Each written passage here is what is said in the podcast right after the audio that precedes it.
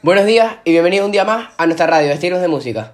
Me llamo Irán Gómez y hablaremos de un estilo que triunfa mucho entre los jóvenes, el reggaetón. Y en este tiempo que estamos en el confinamiento, qué mejor que pasar un ratito con nosotros. Contamos hoy en nuestro estudio con Tomás Gómez en la realización, Ainhoa Gómez en producción y que les habla, como ya dije, Irán Gómez. El estilo escogido por nuestros oyentes la semana pasada y del que hablaremos es del reggaetón, un estilo de música que ha calado muy hondo en nuestros jóvenes. Es una fusión de reggae jamaicano con hip hop norteamericano. Su origen fue en Panamá, pero se instaló definitivamente en Puerto Rico, de la mano del cantante Vico C.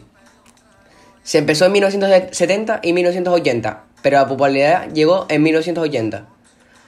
Este estilo se apoya en la rima para lograr que la canción sea pegadiza. Su letra suele ser de criticar social, reflexión de historias de amor, breves anécdotas y problemas de la vida. Sus bailes son muy sensuales, con los cuerpos muy pegados, se llama perreo. Son movimientos provocativos. A través de las letras de los asistentes se identifican con ellas, ya sea por experiencia o por simple agrado al género, adoptando posturas y definiendo sus círculos de amistad. También hay que decir que es uno de los géneros más criticados por sus contenidos sexuales, por su tema acerca de las drogas e incluso hay letras en las que se observa un menosprecio a la mujer. Los artistas importantes más escuchados son Daddy Yankee, Vico C, Ozuna, Bad Bunny, J Balvin, Nicky Jam, Maluma y como destacado están los puertorriqueños Wisin y Yandel.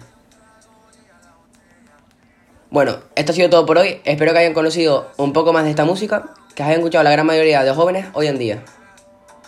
Conectaremos con ustedes el próximo día. Nuestro horario habitual, que les recuerdo, es martes y jueves, de 10 a 10 y media de la mañana.